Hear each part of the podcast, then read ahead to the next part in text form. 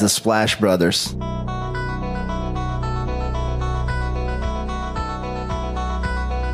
The Splash Brothers, is that?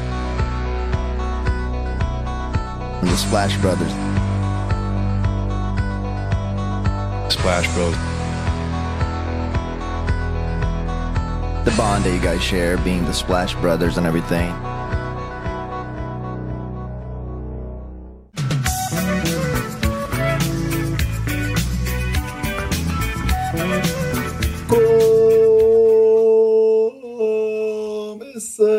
Centésima segunda edição do Splash Brothers. Eu sou o Guilherme. Eu sou o Leonardo Paglioni. Léo, na temporada 2002 tínhamos uma hecatombe acontecendo na liga. Uou! Michael Jordan anunciava seu retorno. Porém, pelo Washington Wizards, time pelo qual ele era um dos proprietários. O time já contava com o grande ala Richard Hamilton, que seria campeão com os Pistons alguns anos depois, e tinha também a primeira escolha do draft e selecionou Kwame Brown. Aliás, aqui a nossa recomendação pro texto do Bola Presa, né, que conta muito bem a história desse jogador que acabou sendo um fiasco. Jordan, já com 38 anos, mostrava que apesar da campanha ruim coletiva, 37-45, ele ainda tinha muita lenha para queimar e fazer uma temporada de 23 pontos, 6 rebotes, 5 assistências e 1.4 roubos de bola. Números que o levaram para o All-Star Game daquele ano. Muito por conta também de ser o Jordan, mas também, obviamente, pelos números. Além de Kwame Brown, tivemos Tyson Chandler, Paul Gasol, Jason Richardson, Richard Jefferson, Zach Randolph e na última escolha do primeiro round, San Antonio Spurs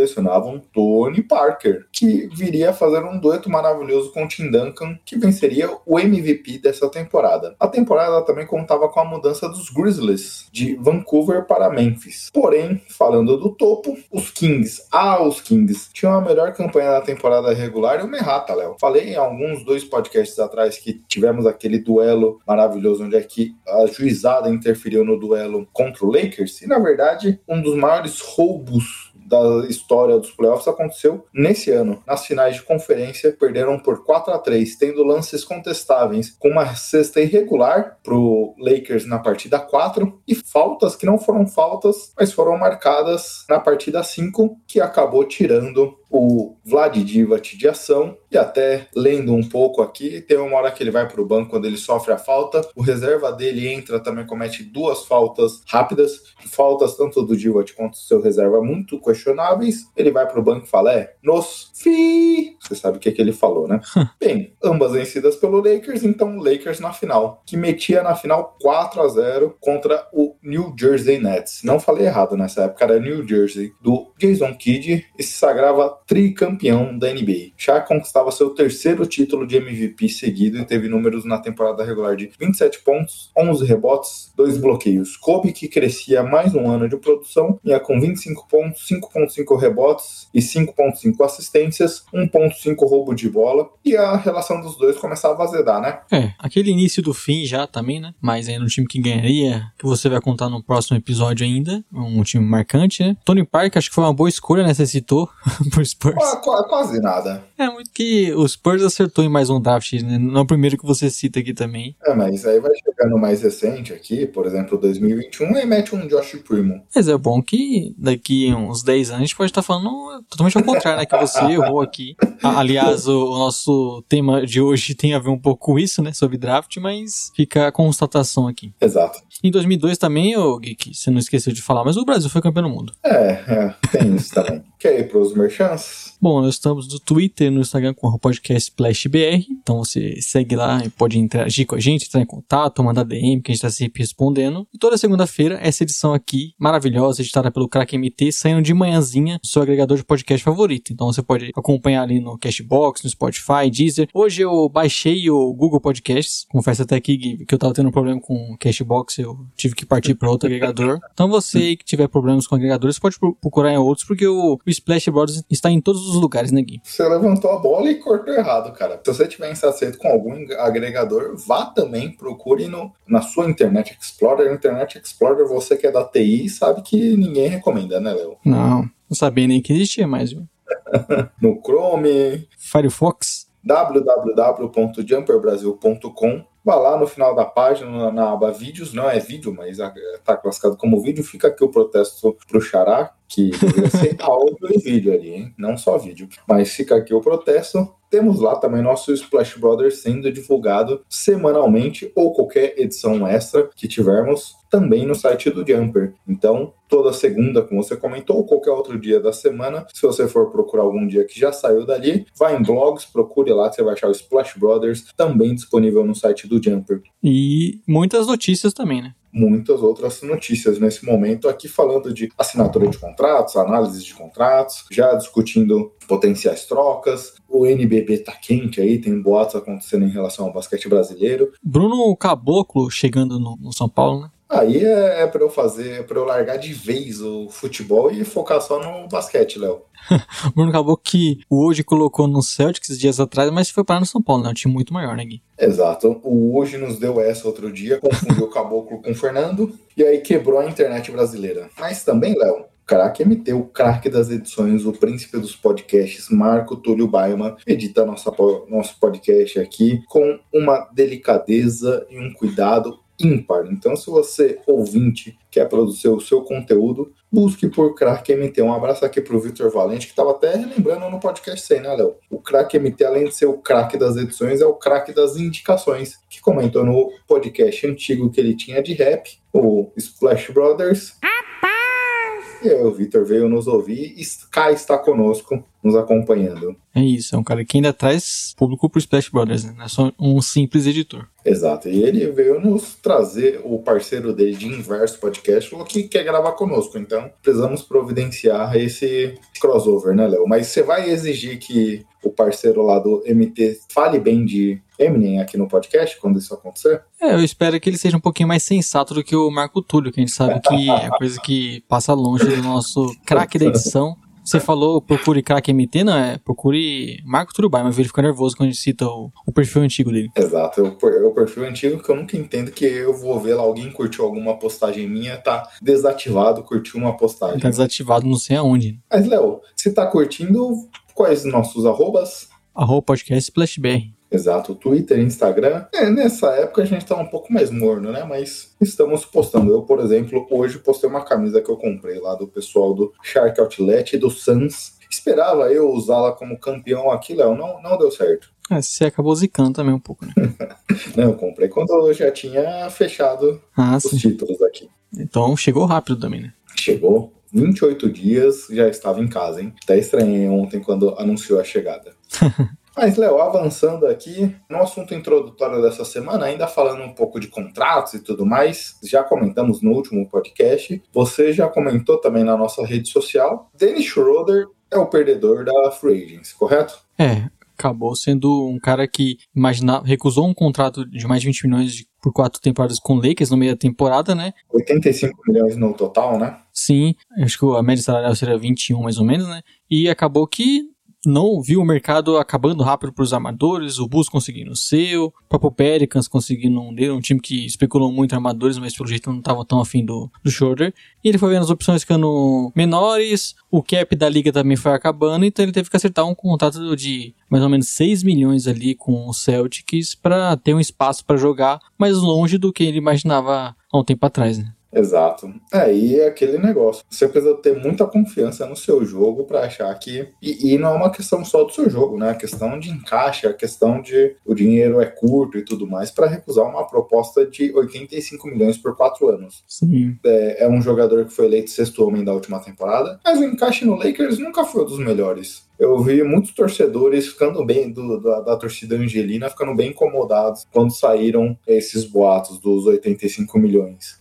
Sim. Porque, pô, mas não é um cara que fez por merecer toda essa grana. E no fim, era algo que parecia óbvio pra gente, né? Sim. Agora entra pros anais aí do, da NBA. É, ele vai ter que jogar bem no Celtics, né? É um time que, de, até pela questão de, dos armadores no elenco, deve dar um espaço interessante para ele. É um time que sempre tá chegando em playoffs. Acho que é bom até pro Schroeder conseguir esse lugar no Celtics, mas ele vai precisar mostrar muito basquete, talvez algo parecido com o que aconteceu no Thunder, para conseguir um contrato parecido, né? Não dá nem para dizer que ele vai recuperar essa grana, porque eu já acho bem difícil. É, eu particularmente acho impossível, depois de ter uma queda tão drástica assim, eu não vejo cenário em que ele consiga se dar bem nessa situação. E falando do Celtics, eu particularmente acho uma boa entre aspas, porque é um cara que como você fala, como nós dois falamos, já foi eleito como sexto homem da temporada. Então tem o seu charme, tem seu valor, obviamente, na liga, mas coletivamente, pensando nesse encaixe, eu não gosto tanto, viu? O time carece muito de um criador de jogadas, de um cara que vai conseguir rodar essa bola. Se a gente lembrar dos bons tempos do Celtics, era um time muito coletivo, que sabia movimentar. A última temporada, onde é que o Kemba jogou pouco por causa das lesões, foi um time que já ficou muito em isolations com Tatum e Jalen Brown. Dois formatos que eles dois gostam de jogar bastante. E o Schroeder é mais um desses jogadores de isolation. Então, o time da tudo bem que tem um novo treinador em Mildoka, mas mudou drasticamente um modelo, uma fotografia que deu muito certo há duas, três temporadas atrás para hoje. Isso eu não gosto muito não. Eu acho que até pelo valor, né, foi um bom momento ali no mercado do Celtics que pouco fez, né? Conseguiu o Schroeder que querendo ou não, por mais ter recusado essa grana toda que a gente já até concorda que não vale ele no Lakers, né, mais de 20 milhões, só que era um jogador para ganhar mais, então Celtics deu uma oportunidade de mercado, conseguiu, acho que é um bom valor, principalmente pensando talvez se ele for sexto homem no time, né, acho que é um, um papel melhor para ele. Como você falou, não é um dos melhores encaixes com o Tatum, Jalen Brown, talvez ele precisasse de um outro tipo de armador, um cara mais passador, né, um, um jogador que possa armar um pouco mais e não tão voltado assim a, a pontuação, mas acho que talento não é, nunca é demais, principalmente num, num time como o Celtics, que estava precisando bastante de elenco, né? Eles conseguiram umas, algumas peças mesmo se movimentando um pouco, então acho que é uma boa pro time, embora, óbvio, eles não estão na situação ideal, né? Que a gente imaginava esse time é, há um tempo atrás. Não é o, não é que eles conseguiram um grande armador no mercado, eles conseguiram um jogador que é um bom valor, mas não é exatamente o que o time necessitava. Exato. E aí, falando agora de assinatura de contratos, mas não, não de jogadores que estavam sem contratos, mas sim dos jogadores que vão para o seu último ano de contrato de novato, que são quatro temporadas. E aí já se prepara, Léo, que se hoje nosso podcast tem uma certa relação com esse assunto de agora, né? Sim. Tivemos Luca Doncic e Troy Young assinando suas renovações de contratos para surpresa de zero pessoas, né? Mais de 200 milhões aí por cinco temporadas, né? Com a última sendo playoff, se não me engano, para os dois. É um contrato máximo, a gente sabia que isso ia acontecer, não é surpresa para ninguém. Os dois merecem, né? Tão novos já, já comandando suas equipes, chegando em playoffs, é, sendo tão importantes assim, tentando destaque na liga. Acho que não é nenhuma surpresa. A missão desses times agora é se fortalecer cada vez mais ao, ao redor desses jogadores, porque o Hawks e o, o Mavs conseguiram que todo o time em rebuild quer, né, Gui? Conseguir essas suas grandes estrelas, então eles já estão nesse passo. É, diria até que o Atlanta Hawks fez um rebuild mais rebuild, né, de certa forma. Sim. Antes mesmo até da chegada do Triangle. Receberam contratos caros, acumularam escolhas. A gente precisa lembrar que os dois têm uma relação intrínseca ali que Hawks, inclusive, trocou a sua escolha, que ele tinha três, para cinco, justamente para pegar o Triangle com o Dallas Mavericks, que draftou o Luca Doncic. Então eles possuem uma relação intrínseca ali de alguma forma. Infelizmente, às vezes até pro Troy, que é um jogador espetacular, sempre se vê em algumas comparações com o Luka Doncic. Mas o Hawks soube acumular durante muito tempo escolhas, jovens jogadores, soube abrir o cap para poder fazer movimentos corretos. Então a gente viu um time que chegou na final do leste. Às vezes a gente olha que talvez não por acaso, mas é um elenco que se movimentou para isso, né? Talvez a gente falou aqui há um ano atrás, um pouco menos que isso, que não daríamos contrato como foi para o Galinari, para o Bogdan, para o Bogdan talvez sim, um instante para o Galinari, e acabou se mostrando jogadores úteis, importantes e tudo mais. Então é um time que parece num potencial também muito maior, né? Porque não é só o Triangle, o Triangle é muito importante. Você tem John Collins, tem outros jovens jogadores que, tão, que talvez ainda não fizeram grandes temporadas, mas tem um potencial gigantesco, escolhas top 10, coisas do tipo. Já o Mavericks é um time que depende muito do Don't e tem pouco talento no entorno. Eu até achei que, por exemplo, o Tim Hardaway saiu. Eu tô falando um monte de coisa aqui, Léo. Eu vou te deixar depois uma furada aí. Mas eu, por exemplo, achei que o Tim Hardaway saiu até barato se eu olhar pro chutador que ele é, que é um cara que consegue criar seu próprio arremesso. Mas, por exemplo, eu acho que o o Mavericks precisaria, entendo a necessidade de um chutador, mas o Mavericks poderia ter pensado em outras soluções para o elenco. Então eu não gosto de como o Mavericks vai se montando para esse futuro, diferente do Hawks. É, o Hawks tem mais jovens ali, né? Você vê que realmente é de uma reconstrução. Então a gente pode citar o Hurtel, o Collins, o Ken Reddish, é, o Hunter. Então é um time que tem muitos jovens de valor Congo, que foi o melhor marcador Sim. do time no Yannis Antetokounmpo. Então tem muitos jovens de valor que podem virar grandes jogadores, que pode você trocar depois por caras mais consolidados. Então você vê um Hawks teve uma reconstrução melhor sobre ter aproveitar melhor as suas escolhas, conseguiu juntar mais ativos. E aí quando é, você citou, né, trouxe Galinari, Bogdanovic, o Mavis meio que conseguiu Doncic, aí fez a troca pelo Porzingis, foi um grande movimento desde depois disso que acabou até pelo que a gente vê hoje não dando tão certo por conta do Porzingis, das lesões, do meio do que ele se tornou hoje. Até porque, se a gente lembrar, o Knicks que tinha um cap gigantesco, basicamente o Knicks pagou pro Mavericks limpar folha salarial deles. Sim, inclusive um desses caras que vieram na troca foi o Tim Hardaway Jr., Exato. que se tornou o segundo melhor jogador do time.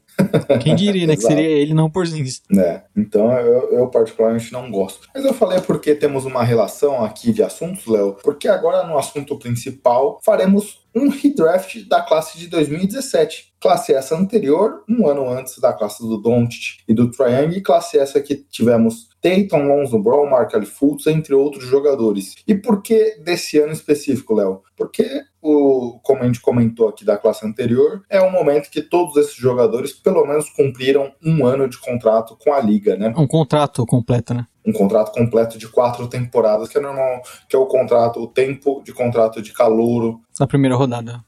da primeira rodada. Tudo bem que a partir do terceiro ano tem uma team option que o time detentor da escolha pode desistir do contrato, se for o caso, como a gente já viu o Kings fazendo algumas vezes, mas é mais ou menos por aí, né? E como vai funcionar esse podcast em si, esse assunto principal, Léo? Bom, nós vamos, cada um com a sua lista, né, Gui, fazendo o redraft das, das 30 escolhas da primeira rodada. E aqui, ah, primeiro, não é a lista dos 30 melhores. Óbvio que a gente tem que pensar também em necessidade do time naquele momento. Por exemplo, se de repente um time tem dois grandes armadores, você não vai provavelmente buscar um terceiro. Então não é que nós vamos fazer a lista dos 30 melhores. E também citando que não é que é definitivo isso aqui, né? A gente sabe que 4 anos na carreira de jogador é muito pouco. Isso pode mudar bastante. No final da carreira de todos eles, a gente pode estar fazendo um redraft bem diferente. Mas não é essa a nossa Exato. missão, né? A gente quer tentar, com o que a gente sabe de hoje, fazer um redraft, mas não é a lista dos 30 melhores e nem uma coisa definitiva também na carreira desses caras. E às vezes a gente pode tentar salvar a carreira de alguém específico, né? É muito talento. É também, aí cada um usa o seu critério, mas é também olhando o que o jogador era como prospecto. Sim. Por exemplo, o Markelly Fultz foi muito abaixo do que ele tinha de potencial. Hoje a gente olha e fala, putz, Markelly Fultz como primeira escolha geral, o 76ers subiu no draft para pegar o Fultz. O Fultz como prospecto era incontestável, era um jogador fantástico tinha um arremesso de fora, tinha infiltração, era um cara muito agressivo. Então, obviamente, isso, tudo bem que ele nunca foi o que ele poderia ter sido na NBA,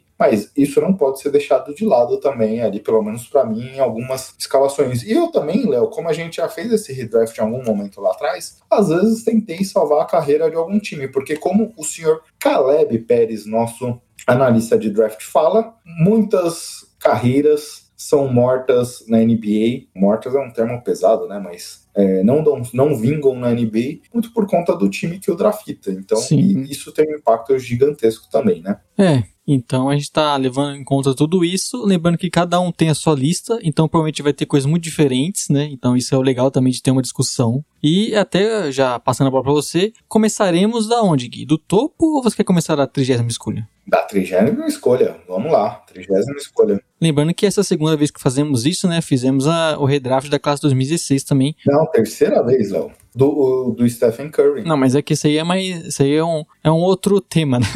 Si- Não um tema, mas né, que esse aqui é dos rooks. Esse é a segunda classe de contrato Ah, de rooks que tem- fizemos. Então, se o ouvinte chegou agora, ele pode buscar aí no nosso feed. Que na temporada passada a gente fez isso e é a nossa tradição, né? De cada ano fazer esse redraft aí na off-season. Inclusive, agora o Crack MT vai subir aqui com a voz do Google qual edição que fala, fizemos da classe de 2016. Sim. Podcast número 28. Vamos lá então, Léo? Bora que esse é um tema bom, né?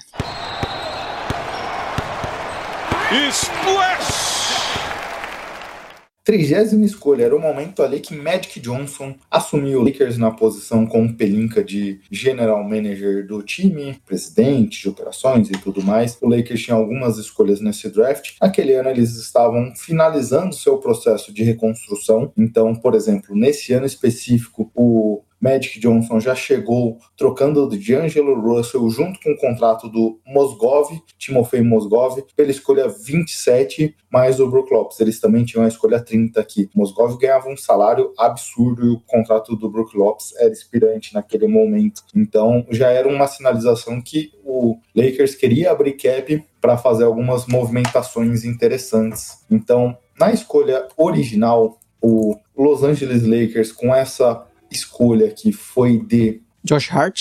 Josh Hart, que é um jogador que hoje está em New Orleans. Inclusive, ele é free agent, né? Talvez até sair essa edição já tenha assinado com um time, mas ele, ele ainda não assinou uma extensão com o Pelicans ou qualquer outra equipe. Exato. E aí, aqui, Léo, eu fui de Tony Bradley. É um pivô que agora tá indo pro seu Chicago Bulls, né? Crack. É um pivô que tem um talento, é um cara que começou NBA tendo um bom número, mas nunca decolou efetivamente. O Lakers tinha uma necessidade gigantesca de diversas posições. Obviamente, endereçava a posição de pivô com o Brook Lopes, mas ali o Brook Lopes é era um cara que estava naquele momento em declínio na NBA, tanto que na temporada seguinte sairia do Lakers, assinaria pelo mínimo. Então o Lakers endereçava uma posição aqui pensando num pivô que poderia ser o futuro. Ele, para mim, sua escolha saiu um pouco antes, né? Então, como você citou também, o Lakers é a terceira escolha que a gente, que a gente fez para eles nesse draft, embora aqui seja a primeira, né? Que a gente tá colocando na ordem inversa, para até deixar o melhor pro final. Mas o que é um cara que tá na NBA hoje, inclusive, como você falou, foi pro Bulls, agora vai ser o reserva do, do, do Vucevic, e é um jogador desses que nessa classe ainda está na liga. Eu fui para outro caminho, viu, Gui? Eu escolhi aqui um cara que você gosta bastante, talvez não pelo jogador, mas pelo sobrenome dele, que é o Dwayne Bacon. que é um ala, né, que tava no Magic essa, nessa tem, temporada aqui. Se não me engano, ele assinou com o Knicks agora. Não sei se já foi, já foi oficializado ou só foi reportes ainda. Mas é um cara que eu acho que ainda está na NBA. Ele é um ala versátil, principalmente na parte defensiva. Eu acho que ele pode ser bem útil para você ter na rotação. Não, não tinha muitas uh, escolhas boas aqui de jogadores que sobraram na trigésima escolha. Então, isso é. Não tem muitos argumentos para colocar o Lakers aqui. Que, obviamente, se for comparar com o original, o Josh Hart é um cara que mostrou mais valor na liga. Exato. Bem, agora avançando, o meu San Antonio Spurs, Léo, que na temporada anterior era o início do fim, porque Kawhi Leonard se machucava naquele pisão do Zaza Pachulia, perderia parte dessa temporada, depois teria toda aquela questão de retorno, não retorno e tudo mais. Os Spurs que nesse draft endereçavam Derek White, um cara que se mostra útil para o time até hoje, mas eu fui endereçando na armação. Para mim tinha uma necessidade clara aqui, Léo, que era a questão de pontuação. Sim. Perdendo o Kawhi, um cara que já entregava quase 30 pontos por jogo, precisava endereçar isso. Mas eu não consegui endereçar, porque, como você falou, né? 29 escolha, fim de primeiro round, eu fui de outro cara porque é um cara que os Spurs, a gente já ouviu falar que os Spurs, em diversos momentos, tinha interesse nesse jogador e era um cara que foi escolhido muito alto, mas nunca se mostrou um valor nesse sentido. Eu fui de Big Frank, Frank Nicotina, mais conhecido assim, que foi draftado pelo New York Knicks. É um ala defensor que consegue, por exemplo, a gente viu na, na FIBA aqui, no basquete FIBA, sendo muito útil para a França, coisa que ele não conseguiu ser na NBA. É, a gente sabe que os Spurs gostavam, o Pop gosta muito de jogadores internacionais. Esse era um jogador que tinha um potencial muito grande. Eu acho que nos Spurs talvez daria certo, hein, Léo? É, uma dupla ali com o Dejounte Murray, que já estava ali no Spurs nessa época, né? Seria uma defesa absurda. Como você falou, é um cara que até Acho que o Knicks não ajudou muito na carreira dele, né? Teve muitos momentos que ele jogou pouco também. Não se desenvolveu em nenhum momento na parte ofensiva e também pode ser muito sobre o jogador. Só que é uma escolha que, inclusive para mim, Gui, ele saiu um pouco, de, um pouco antes, viu? Por isso que não tá sobrando aqui pro Spurs. Ah, mas eu sou torcedor, né? Então. É. Me surpreende o Jason Tatum não sobrar nessa escolha aqui pro Spurs. eu, eu admito que eu mexi um pouco pensando no encaixe dos meus Spurs exclusivamente. Bom, eu fui com outro cara que tinha um potencial grande, mas que as lesões, até antes de chegar na NBA, atrapalharam muito. Que é o Harry Giles, que foi pro Blazers, né, na... Ou, não, ele foi pro Kings, ele tava no Blazers nessas temporadas, mas é um outro jogador que tinha aquela potencial para ser aquele big muito móvel, atlético, corre a quadra inteira. Só que jogou pouco na NBA, teve pouco espaço. O Kings também não ajuda, não ajuda muito nisso, geralmente, né? Mas é um cara que também já chegou na NBA com problemas de tinha rompido ligamentos e tudo mais, então... Ele nem jogou seu último ano, né? Ele foi escolhido pelos Kings pelo potencial, porque no ano anterior ele era um dos prospectos cinco Sim. estrelas aí mas nunca conseguiu jogar NCAA por lesão e foi pro Kings nessa situação. Ele até caiu no draft por conta disso, né? Porque era um cara muito falado, mas as lesões complicaram demais. E, e apesar de ter ainda chances na NBA, é um jogador que pouco mostrou também, né? Mas é uma, um potencial que acho que sempre você joga, entregar um jogador de potencial pro Spurs é uma boa. É, e eu te contar, Léo, que antes, se esse podcast fosse ontem, por exemplo, teríamos acertado nessa escolha, mas só que aí o Gaio saiu até das minhas escolhas aqui, eu, eu gostava muito dele como um potencial, mas acabei tirando e dei prioridade ao Tony Bradley e refiz algumas mexidas aqui. Avançando, Léo, Utah Jazz. Utah Jazz tinha naquele momento a saída do seu principal jogador, Gordon Hayward, pro Celtics, sinalizava um rebuilding, Sim. conseguiu sair desse draft com Donovan Mitchell e mudou, mudou toda a história da franquia. Né? Obviamente, o Mitchell provavelmente vai sair mais alto que essa posição. Aqui na NBA tivemos a seleção de Tony Bradley. Eu fui de Dwayne Dotson, Léo. É um cara que tem um chute de três, mostrou um bom chutador do perímetro. Acho que para um time ali que vinha para uma reconstrução, talvez poderia fazer sentido pegar um cara que agregaria nesse lado da quadra. É, você acaba que, como você citou, né, esse Jazz tinha a sua história mudada nesse draft, porque na 13 terceira eles colocaram, selecionaram Donovan Mitchell, que já desde o início comandou esse time. Só que, obviamente, isso não vai acontecer aqui. Inclusive, até a tristeza nesses redrafts, que os times que acertam no final acabam sendo punidos, né?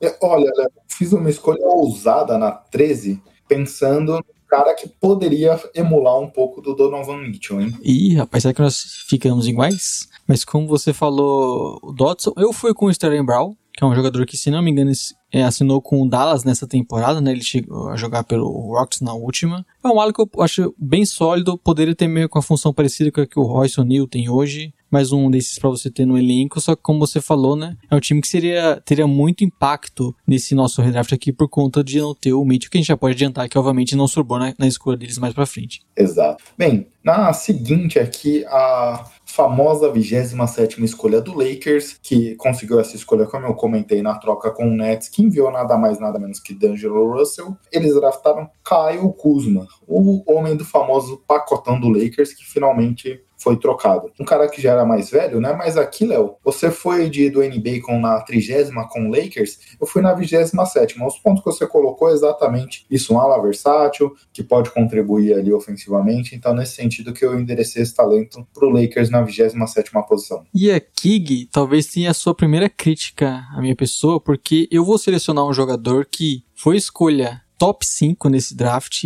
e para mim caiu muito, que é o Josh Jackson. É. Eu certeza que para você ele foi um pouco antes, né? Mas é um jogador que tinha muito potencial para ser um pontador, um jogador com condições atléticas muito boa, né?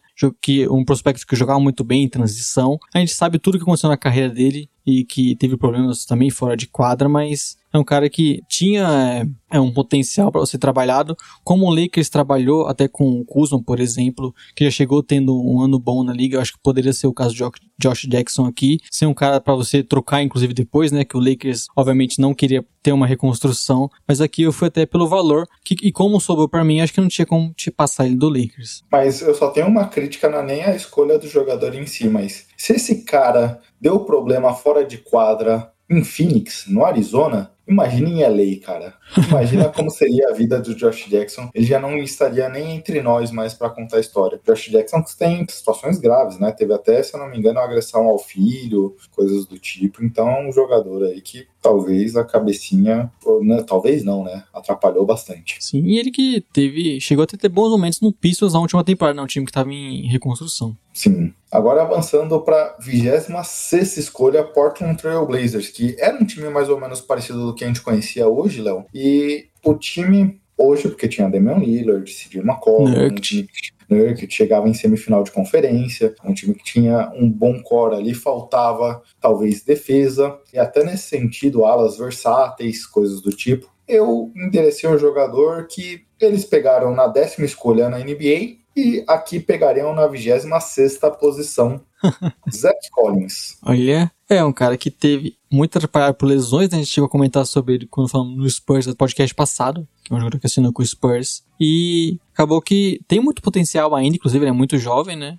É, é um desses caras que tem um, uma capacidade de proteção de aro interessante, tem bons números de toco. Espaça quadra, né?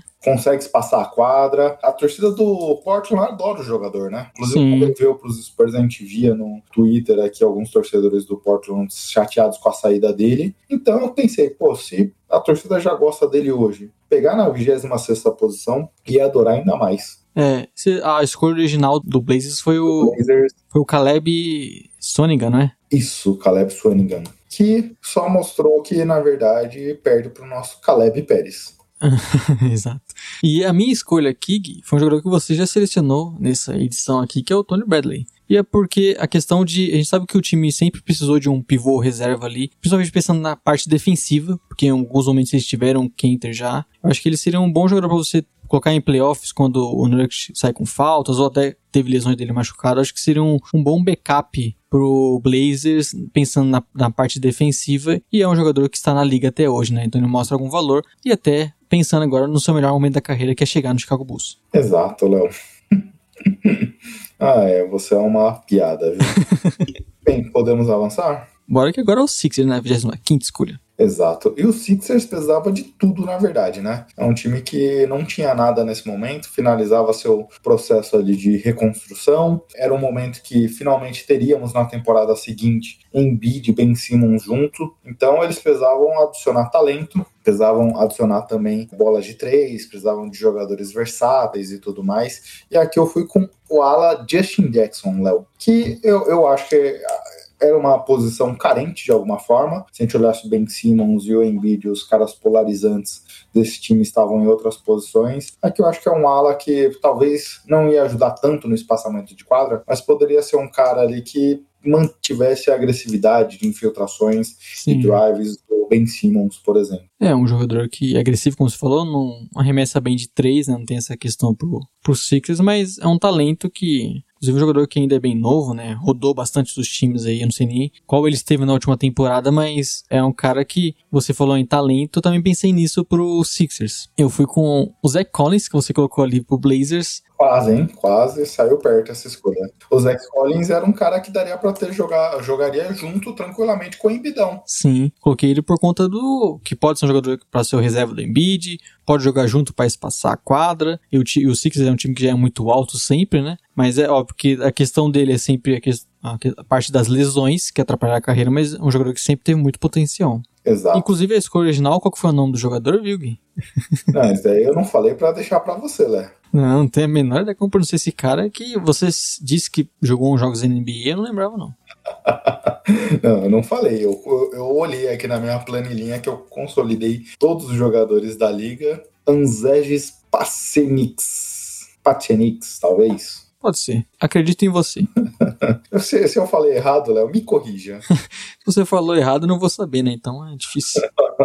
Bem, agora Denver Nuggets, Léo. Eu até tinha parado de falar os nomes aqui para ver se você assumia esse papel aqui, justamente para falar o cara aqui que saiu na escolha anterior, não deu certo. Que originalmente selecionaram Tyler Liddle, que, olha, qualquer jogador, acho que a gente escolher esse aqui nessa posição seria uma escolha melhor, viu? Porque Tyler Liddle só jogou 26 jogos na NBA, já nem tá na liga há duas temporadas, então pode-se dizer que foi um erro, né? E aqui eu fui de um cara que talvez os dois primeiros anos da, da liga teve um protagonismo gigantesco e depois foi esvaziando, esvaziando, esvaziando. E nesse momento o Denver Nuggets trazia Paul Millsap, Nikola Jokic se consolidava como a cara da franquia, mas pensando até talvez numa reserva desses dois bigs, é um cara que, pelo que a gente viu justamente no Golden State Warriors nas melhores fases, jogava muito bem sem a bola, era um cara muito físico, enérgico, então em alguns momentos ali seria uma boa substituição para esses dois jogadores. Jordan Bell, Léo.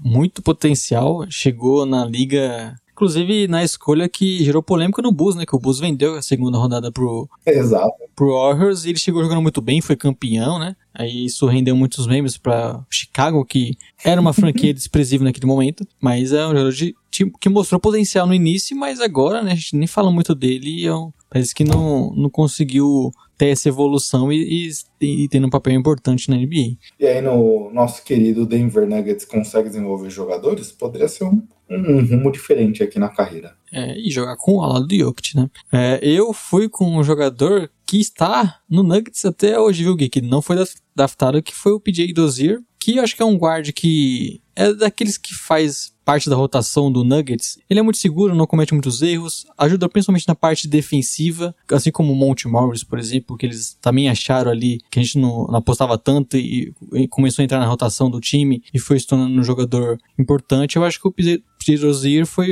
vem sendo um cara útil para o time e como eles já acertaram esse cara não sendo draftado, colocariam ele aqui nessa 24 escolha. É, você só tá mantendo o, o acerto do, do. Nuggets, né? Aliás, dando até uma ajuda para eles, porque era um cara que não tinha saído. O cara que eles draftaram nem, tão, nem está mais na liga, né? Então é uma forma de você é. coroar o talento do, da franquia. E agora temos um time que logo depois foi campeão também, né? É, Toronto Raptors, que draftava OJ Anunoby, e é um cara que tá na NBA até hoje, ganhando extensão contratual. Então, Toronto, I'm sorry. Desculpe. É, não, não, não vai dar para manter esse talento aqui, não, viu, cara? Então, vocês perderam nessa, desculpa aí. Mas eu tentei, talvez, Léo, pegar um cara, um, um ala na mesma posição, torcer para o mesmo desenvolvimento aqui do Toronto Raptors. Eu gosto do Sterling Brown, você já escolheu ele, né? Então eu direciono a escolha do nosso querido time nesse momento aqui. Eu fui com. Quase a gente acertou novamente, viu, Gui? Porque eu fui com o Jordan Bell aqui. Quase, hein?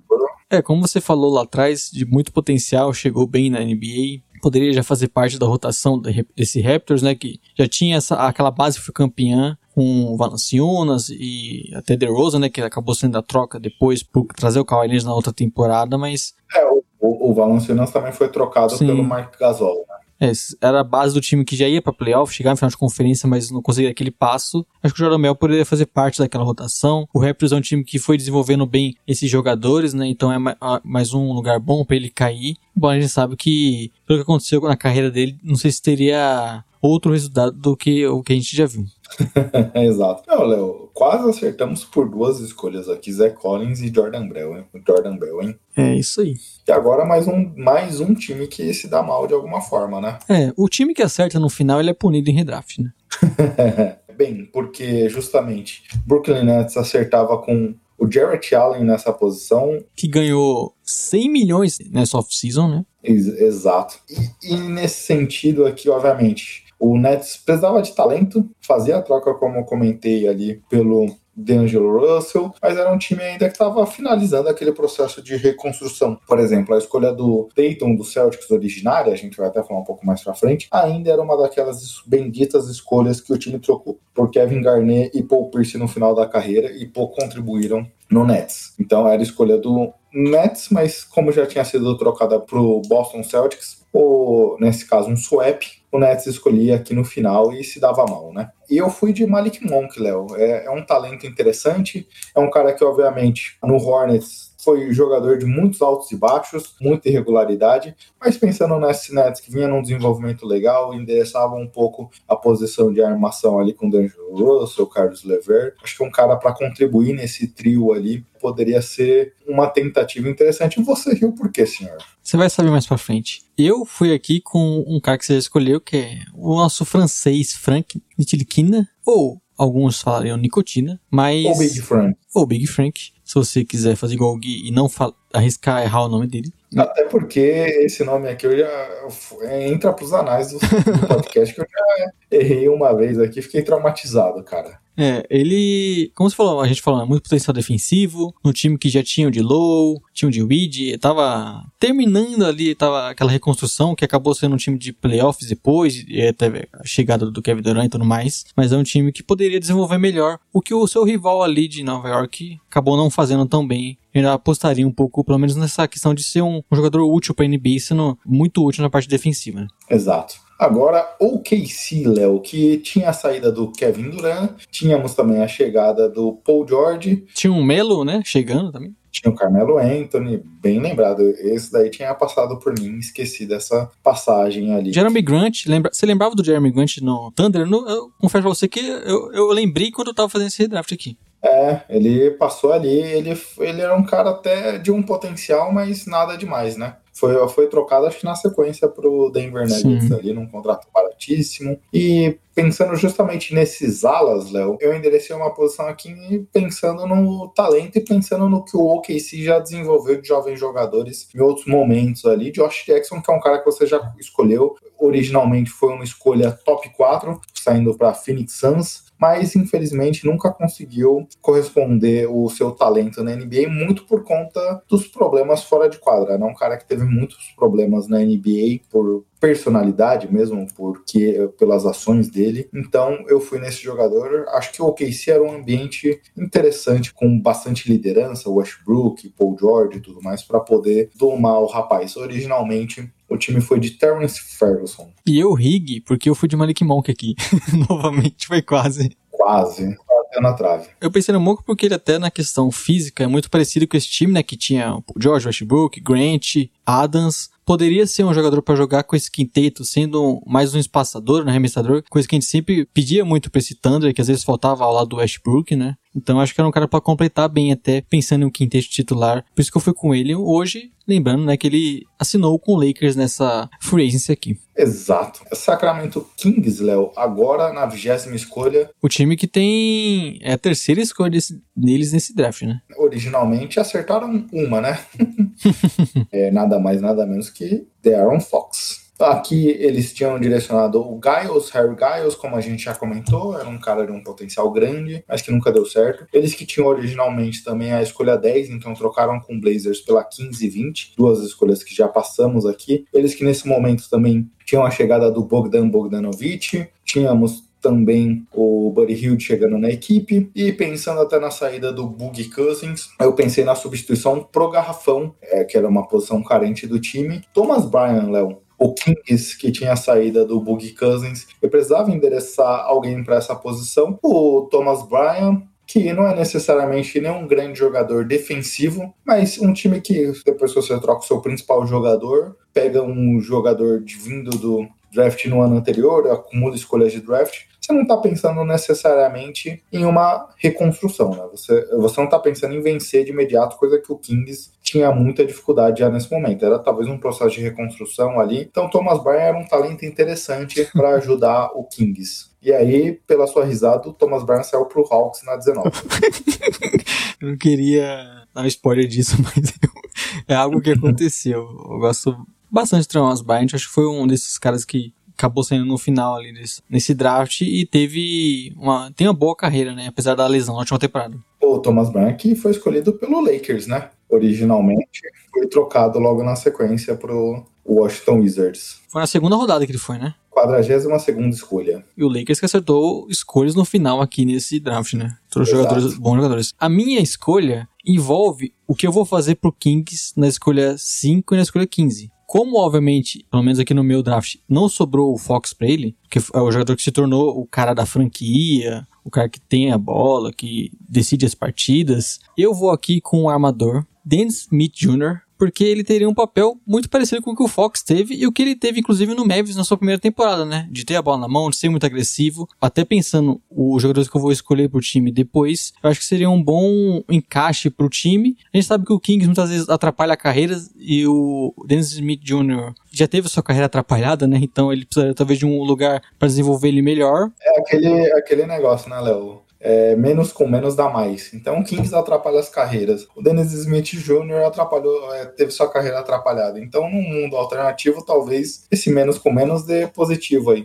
É, e como eu falei, o contexto aqui, né? É um jogador que tava, poderia escolher até antes, né? Mas estava sobrando. Acho que por esse Kings, nesse contexto que eu coloquei aqui dos outros jogadores que eu peguei pro time, seria o ideal. E ele teria um lugar que talvez não chegaria na, na temporada seguinte o Don't, né? Que foi uma coisa que também atrapalhou bastante o desenvolvimento dele. Exato. Dennis Smith para mim saiu antes aqui, bem antes até, mas é, era um cara, era um cara que eu tava bem curioso para saber onde você colocaria também, onde nossos ouvintes e nossas ouvintes pensariam no Dennis Smith Jr., porque é um cara de primeira temporada de mais de 20 pontos e depois desapareceu. Então, putz. Sim. Com, onde esse talento poderia ser encaixado? É top 10? Top 20? No fim, você colocou no top 20 e o meu tá muito mais próximo do top 10. Agora, Léo, você no Hawks foi de Thomas Bryan. É, até pensando, né? Porque o, o time aqui do Hawks, a escolha original foi John Collins, que obviamente não sobrou aqui. não vai chegar. É, e eu pensei em um jogador de garrafão para eles, que também pode espaçar a quadra, que também não é Ah, não, Thomas eu fui com o Thomas Bryant, que também pode passar a quadra, que não é um grande defensor também, tem problemas defensivos. Eu acho que é um talento que sobrou aqui para esse time que ainda nessa temporada tinha uma base que ia acabar dando no Triangle, né? Quer dizer, um time ruim que acabou tendo uma escolha boa com Schroeder, Bazemore. E como não tem o John Collins, eu acabei reforçando esse garrafão deles aqui. Exato. Bem, eu fui com Josh Hart.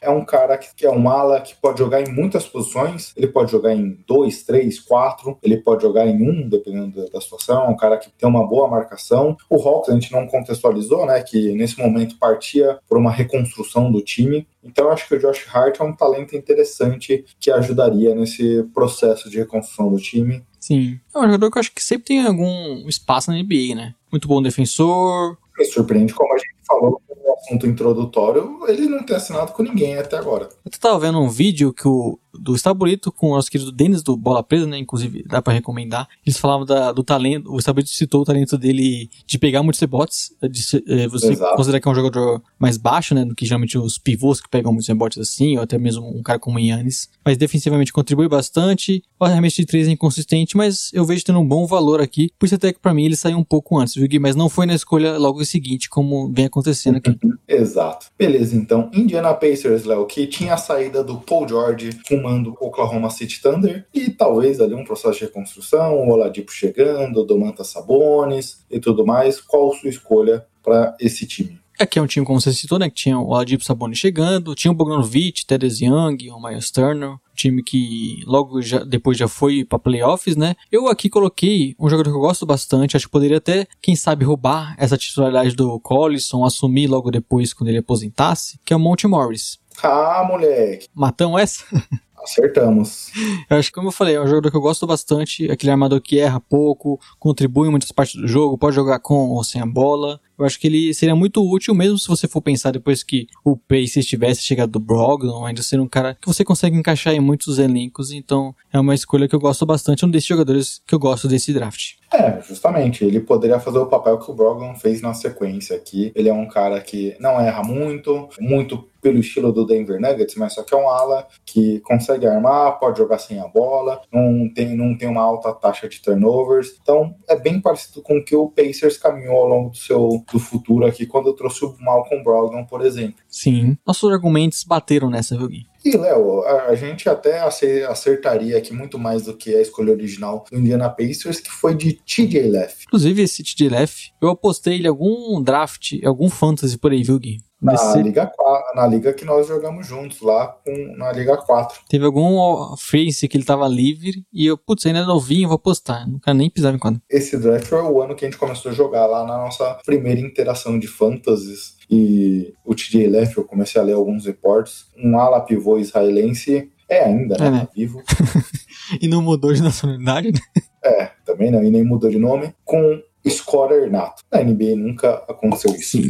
Léo, pensando aqui no que viria a acontecer no futuro, que a gente falou do Monte Morris podendo fazer o que o Malcolm Brogdon faria, o Milwaukee Bucks aqui tinha naquele momento Yannis Antetokounmpo vencendo o MIP, Most Improved Player, jogador que mais evoluiu, e eu pensei também num jogador que seria endereçado para uma posição futura. A gente vê o papel importante do Brook Lopes aqui sendo um pivô que espaça a quadra, que ajuda muito defensivamente com seus tocos, fechando o garrafão. E aqui eu fui de Chris Boucher, que pode fazer também esse papel. É um cara muito longilíneo, você sente falta dessa palavra. Consegue espaçar quadra, tem um alto índice de blocos por partida. Eu vejo um papel similar do que o, o que o Brook Lopes desenvolveu nos Bucks, podendo fazer aqui em Milwaukee com o Chris Boucher. É, seria um jogador muito útil para esse time, né? Como você citou, as características, acho que cabe perfeitamente, não só no Bucks, mas em muitos times hoje, né? É um jogador que, obviamente, tem a questão de ter demorado um pouco mais para aparecer, e nessa temporada anterior com o Raptors foi o principal pivô do time, né? Ser muito mais útil que o Aaron Baines. É um cara que ganhou um destaque, acho que pode ter, ter mais minutos, embora já seja um jogador de 27 anos, né? Mas é um, Exato. é um desses dessa classe aí que não foi draftado e que tem um valor interessante na liga hoje. Até por conta da idade, eu, ele caiu no meu board. Sim.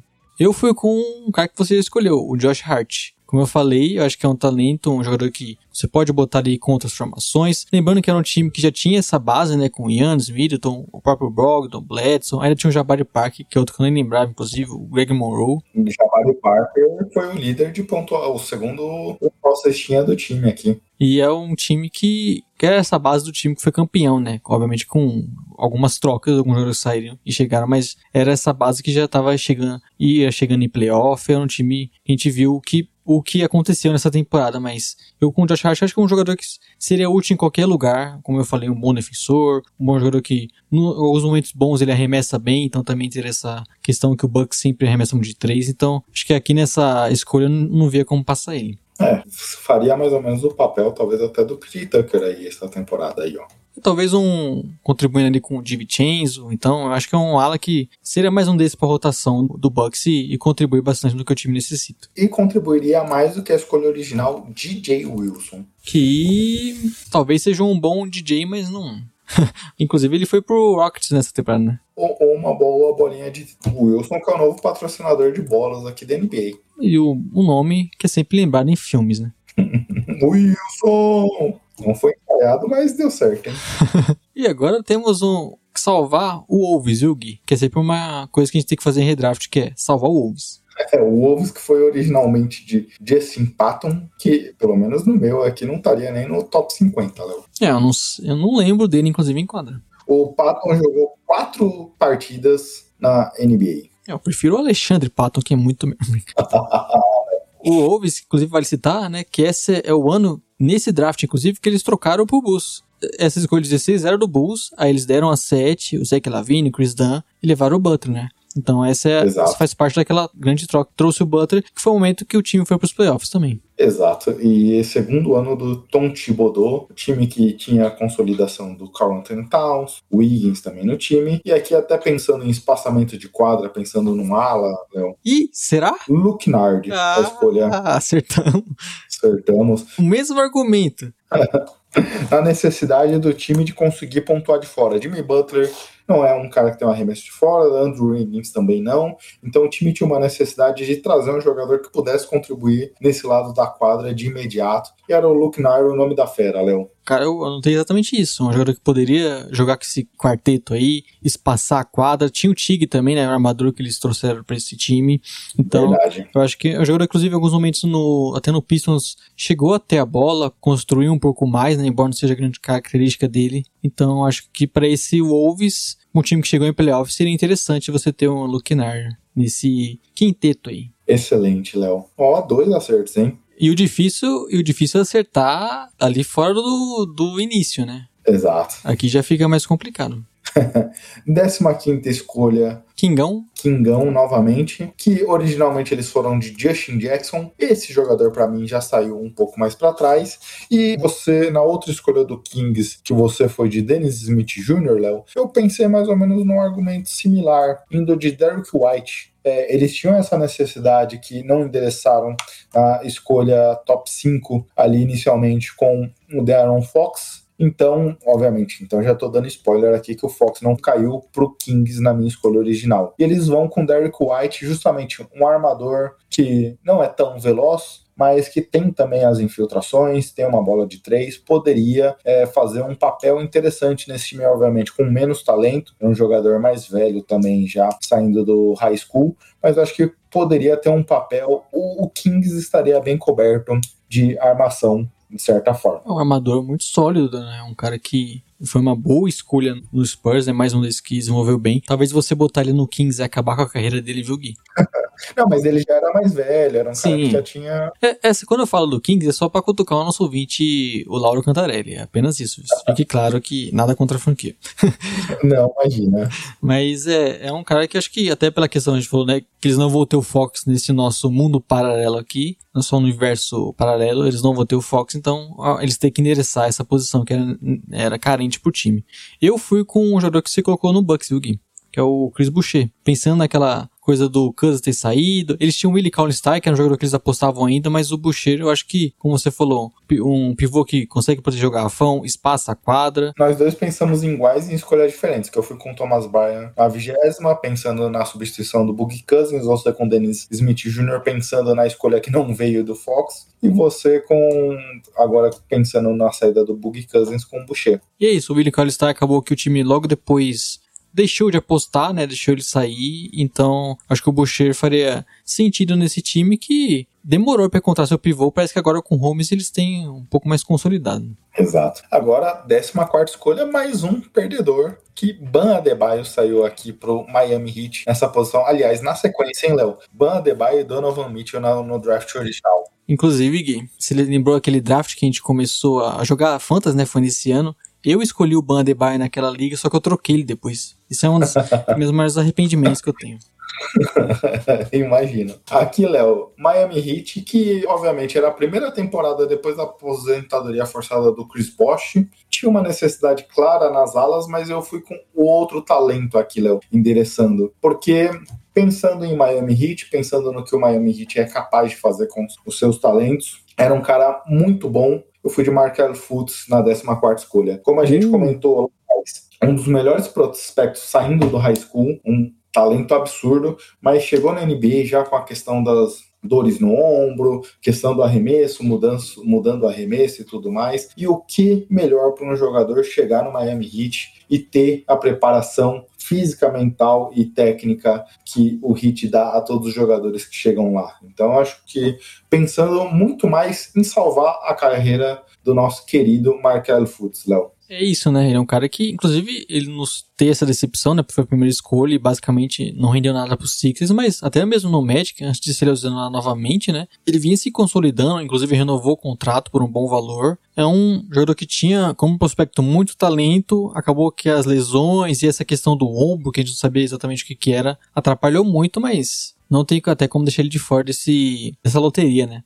Que é a 14 escolha aqui. Última escolha da loteria. Eu fui com o jogador, Gui, que talvez seja o seu preferido dessa classe. Kyle Kuzma. Kyle Kuzma, como você falou, é um time que tinha o Dresch ali chegando, com o Wade ainda, né? Você tinha. O Whiteside estava bem cotado nesse time nesse momento. E eu acho que como eles.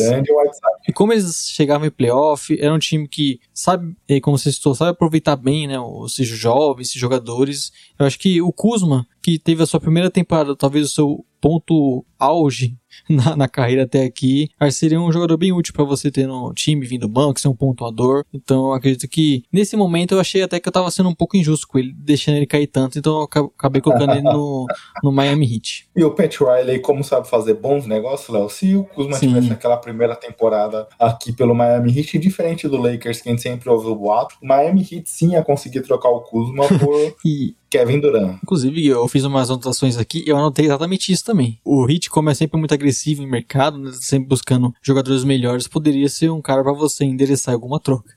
Apesar que dizem que eles não quiseram colocar o nosso querido Tyler Hero para conseguir James Harden. Hein? Aí fica a crítica aqui ao Pat Riley. Isso. Agora avançando, Léo, Utah Jazz, que originalmente draftou nada mais, nada menos que Donovan Mitchell, e obviamente ele não sobrou aqui. Eu fui, Léo, pensando justamente em que cara poderia ser o Donovan Mitchell sem o Donovan Mitchell. E cheguei no nome de Dennis Smith Jr. Era um cara que na primeira uhum. temporada uhum. dele de NBA teve mais de 20 pontos, era muito agressivo, não tem a bola de três como o Mitchell tem. Esse seria um problema do seu jogo aqui. Mas um time ali que tinha saída do Hayward, ter o Dennis Smith Jr. aqui para jogar, ter a agressividade dele, acho que seria um papel interessante para o time. O Jazz também tinha o Hulk Rubio, o Smith Jr., assim como o Donovan Mitchell poderia jogar com os dois, poderia jogar como um shooting guard. O problema é que essa armação não teria chute de fora, né? Mas pensando na timeline do time, era muito mais fácil apostar no Dennis Smith Jr. que no Rick Rubio. É, e é um jogador, como se for, muito agressivo, né? Poderia se favorecer de estar num Jazz que tinha sido Gordon Hayward, e que ele teria muito espaço, né? Assim como o Mitchell teve, ter a bola na mão. A carreira dele foi bem atrapalhada porque logo depois que ele teve o Don't chegando, e obviamente foi uma dupla que não deu tão certo. Aí ele foi pro Knicks que pouco utilizou ele. Então é um cara que até eu acho que eu queria ter visto ele em algum outro contexto que ele pudesse ter mais participação, pelo menos ser um reserva que tem minutos. Ele deu azar de logo depois chegar o Don't, né? E obviamente o Dallas fez correto, fez correto, deu a bola na mão do Don't, ao cara do time, mas ele teve poucos chances de mostrar o que a gente chegou a ver no primeiro ano. Ele é um cara que tem problemas de arremesso, de talvez não tomar as melhores decisões, mas ele teve uma boa primeira temporada para um rookie.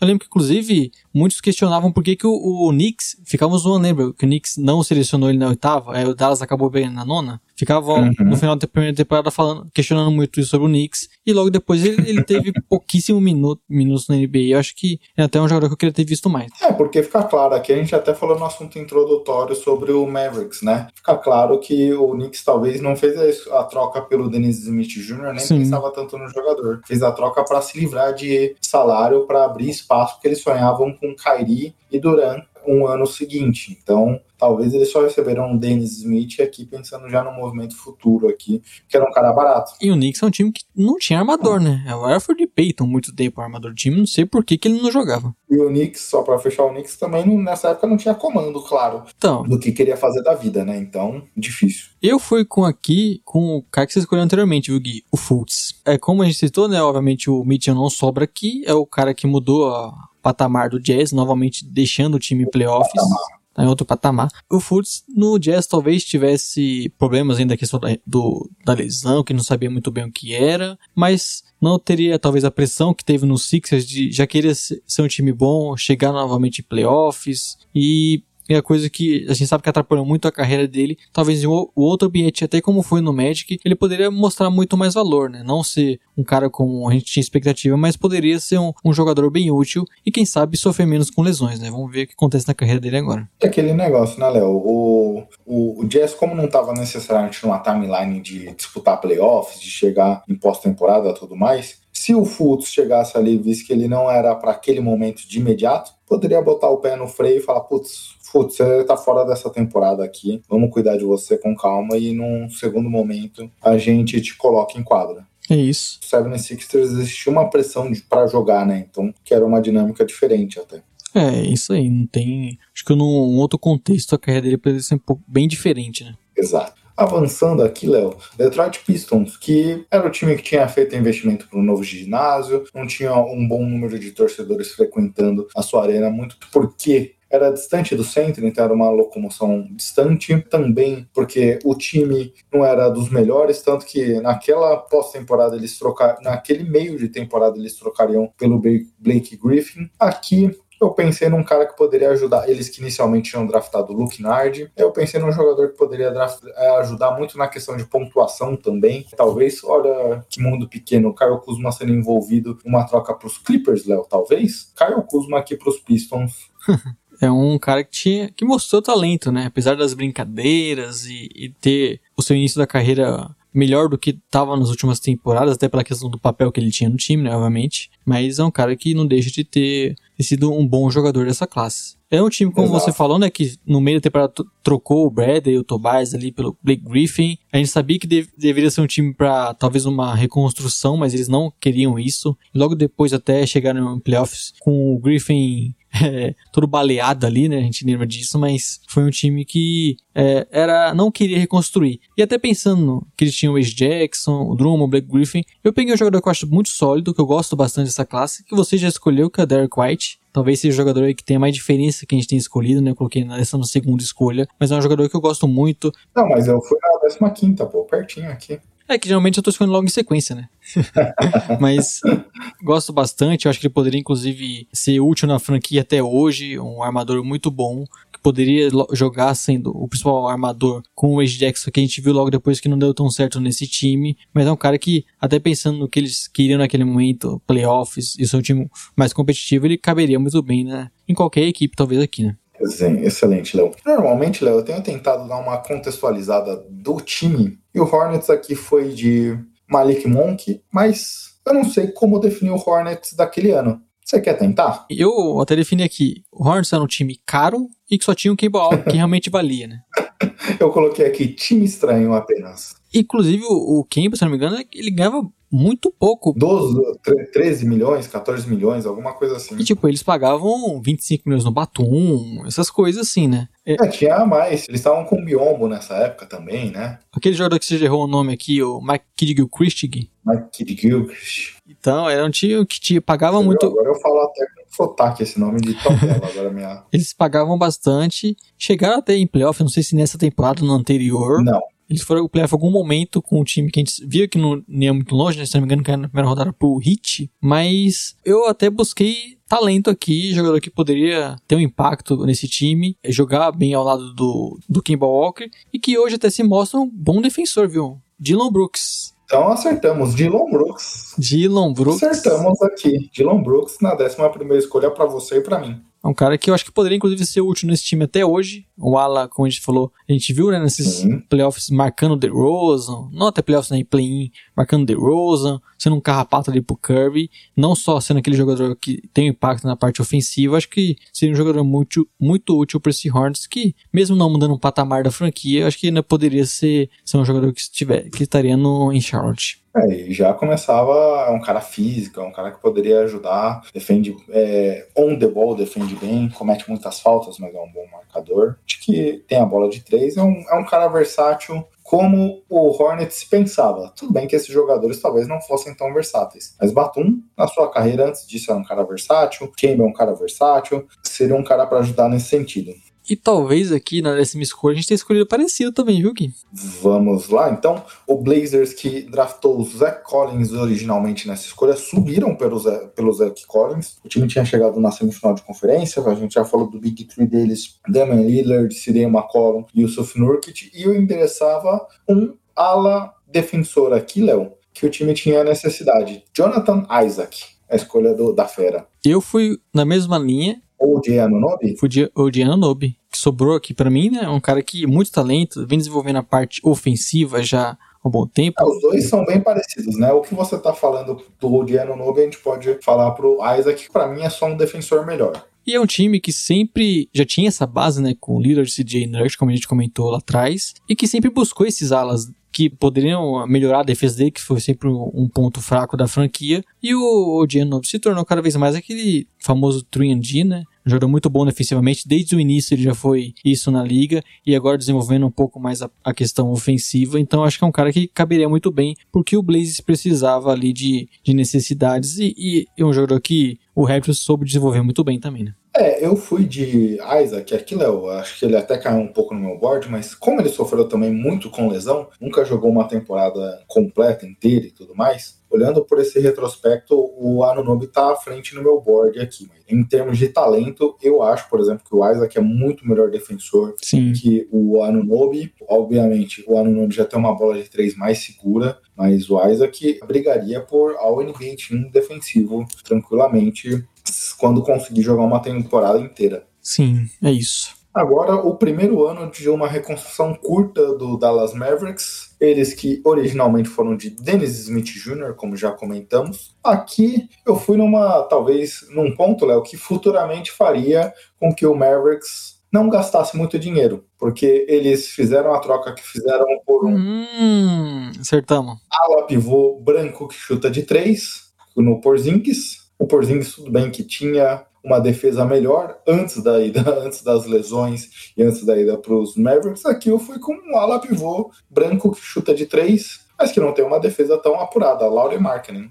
Inclusive é um cara que especula-se que tem o interesse do Dallas nessa frente aqui, né? Como você falou, Exato. poderia ser um aviso para eles não trocarem pelo Porzingis.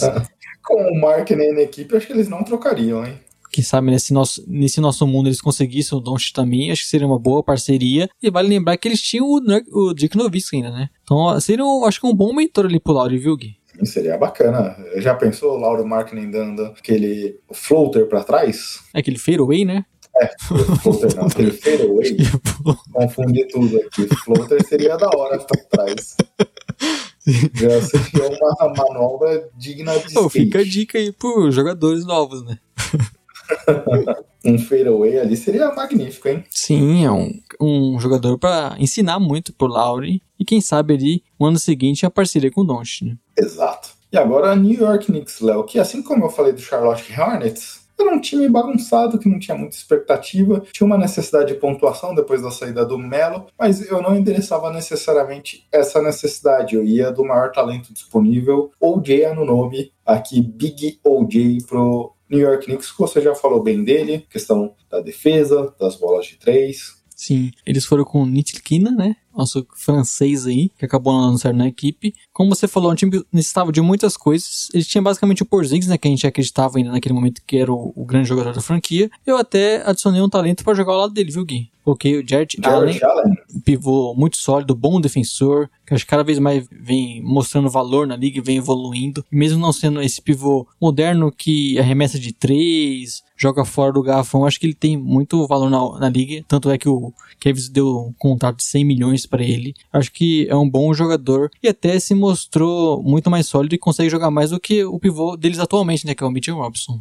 É, exato. E aí, Léo, o Chicago Bulls, como a gente já falou na sétima escolha, draftava o Lauro Markkinen. Aqui, como você já comentou também da troca do Jimmy Butler, Jimmy Buckets para os Wolves e tudo mais, então indicava um processo de reconstrução. Eu fui justamente no Jarrett Allen. Aqui o Bulls foi sem parar para pensar no melhor talento disponível. Exato. Talvez aí venha a crítica da sua parte em relação a mim, viu, Gui? Porque eu fui aqui com um cara que assinou com o Bulls agora. Ball, você foi torcedor. Eu não vou te criticar, Léo, porque assim como eu fui torcedor em colocar o Big Frank nos Spurs, tudo bem que eu fui um torcedor mais honesto, né? Você foi torcedor colocando um Não. Lonzo Ball aqui no Chicago Bulls. Acho que faz total sentido naquela época também, né? Você colocar um armador lá do Lavine. É um time que tinha o Mirotic ali pra arremessar de fora, né? Já tinha o Bobby Portis nessa época? É, acho que se não me engano já tinha o Bob Portis também, né?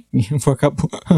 É, eu fui na temporada justamente semanas depois do, do começo dessa temporada que rolaria a briga dos dois. É uma escolha que acho que era meio óbvia, né? O Bulls até hoje estava procurando esse armador ali pra jogar ao lado do Lavine, um defensor muito bom como é o Lonzo Ball. Acho que ia uma grande cidade, né? Teria o, o pai Lonzo, o pai Ball. Seu, seu argumento é ter uma grande cidade? Não, é uma grande cidade pro pai Ball fazer a sua publicidade também dos filhos, né? Então a gente sabe, ele viria falando bastante também. Mas é como o Bulls sempre até mostrou muito interesse no Lonzo, acho que seria a escolha correta. E no meu argumento seguinte, você vai ver que eu não fui, eu não deixei ele escapar à toa, viu, Gui? Eu tenho um argumento em relação a isso.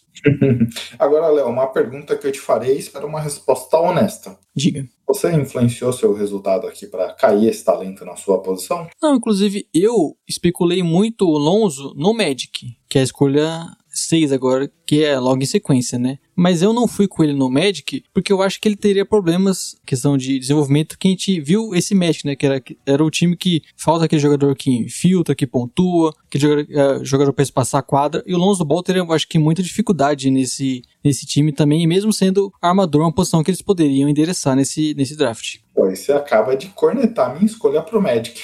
É, que é o, é o Lonzo Ball, né? É o Lonzo Ball. Era um time que tentava a saga de voltar aos playoffs. Era um time, como a gente já falou, tinha alguns jogadores interessantes. O Vucevic já estava lá. Aí eu poderia fazer justamente a dupla que sensação hoje do Bulls no Magic. Fournier, Aaron Gordon, obviamente tinha essa dificuldade de espaçamento de quadra, mas o Magic não me parecia naquele momento um time muito claro de qual rumo eles queriam tomar, Léo. Obviamente, o Magic parecia nessa época isso há bastante tempo, então não, não é que fosse uma grande novidade, como você falou, não é que também eles conseguiram desenvolver bem seus talentos para sair dessa posição. Mas pensando justamente que o Magic era aquele time que vencia alguns jogos que não deveriam vencer, que a, o Wagner já reclamava, Wagner Vargas, nosso amigo do Magicast, já reclamava do Magic nesse momento aí, que vencia jogos que poderia, inclusive nessa temporada, se eu não me engano, ele criticou bastante o time que venceu jogos que tirou ele do top 3 de um draft tão interessante. Então sair com um talento top 3, pré-draft, nessa posição, independente da questão do, do encaixe com um time que de fato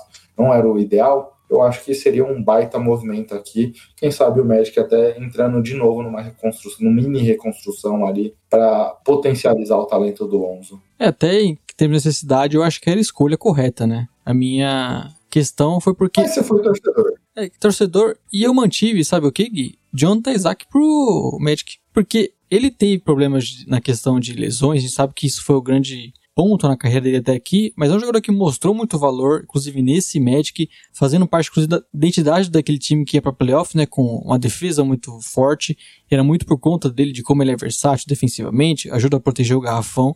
É um jogador que eu gosto muito. Eu acho que se não fosse as lesões, a gente falaria muito mais dele, seria bem mais valorizado. Infelizmente, Uhum. as lesões acabam atrapalhando bastante. Acho que até por isso caiu um pouco no seu, né? Mas É, a lesão foi fundamental para ele não chegar no meu top 10.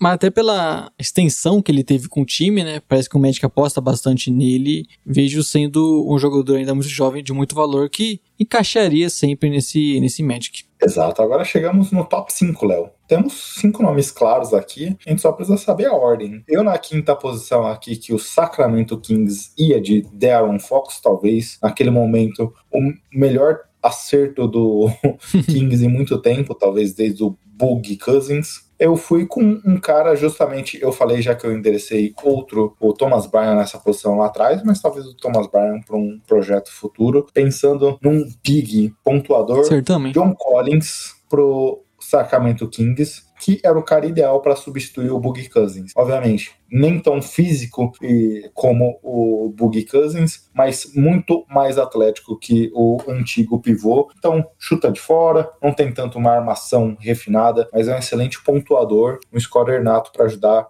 o Sacramento Kings. É, até como eu peguei o Boucher depois, né? Fazendo uma dupla ali, minha escolha foi um Jo- John Collins também. Já citamos, né? Jogador que muito bom ofensivamente, acho que seria um cara para dominar esse garrafão. Problema que o Kings tem até hoje, né? Como já citei também. No meu draft, eles ainda acabando com o Boucher. Acho que poderia ser uma dupla para jogar junto. O Boucher é muito melhor defensivamente. Mas aqui é uma escolha que não tinha como fugir desses cinco nomes. Ele acabou sobrando e eu não vi como passar ali do John Collins. Exato. Phoenix Suns, que nesse draft errava mais uma vez com o Josh Jackson. E aqui, obviamente, eles naquele eterno processo de reconstrução desde a saída do Steve Nash. Já tinha o Booker, né? Vale lembrar. Já tinha o Devin Booker. O Booker já ne- nesse momento era o cara de 71 pontos, é, na temporada anterior, inclusive, numa derrota. E pensando já se no ano seguinte talvez eles não endereçassem a necessidade de um armador ao lado do Booker, passando o Don't indo de Aiton,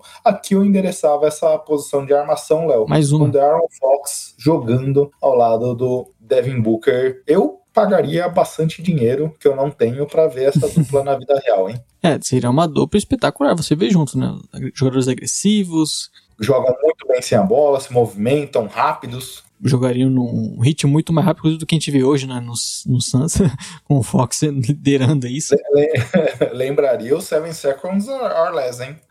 Exato. E é um recado também, é claro, ele se livrar do Bledsoe. Essa foi a temporada, né, que o a última temporada do time ali com o Bledsoe, obviamente um jogador que você não queria manter na franquia, né? Então eu acredito que é uma, a posição certa, você ter um parceiro ali pro Booker, seria um, um time que já teria dois pontuadores, assim, dos melhores da liga, então seria um parceria muito boa e a questão de talento também, né? Acho que o Fox aqui nessa escolha seria espetacular pro time, não, vi, não via muito como passar. Será que a gente vai acertar o, o top 5, mesma coisa? Eu acho que esse daqui fosse. Eu fui diferente de você ou você foi diferente de mim. Não, o que dá na mesma também.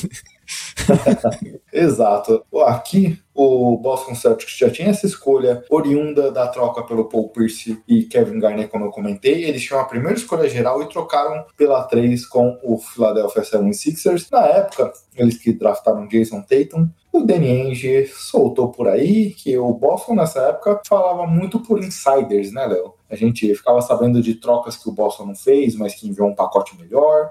Mas nunca sabe se é verdade ou não. Se falou por insider também que o Celtics tinha o Tatum como primeira escolha geral, desceu para pegar na 3 e manteve seu jogador. Eu, particularmente, não sei se isso era verdade. Obviamente, eu acho que o Tatum não sobrou pra você, né?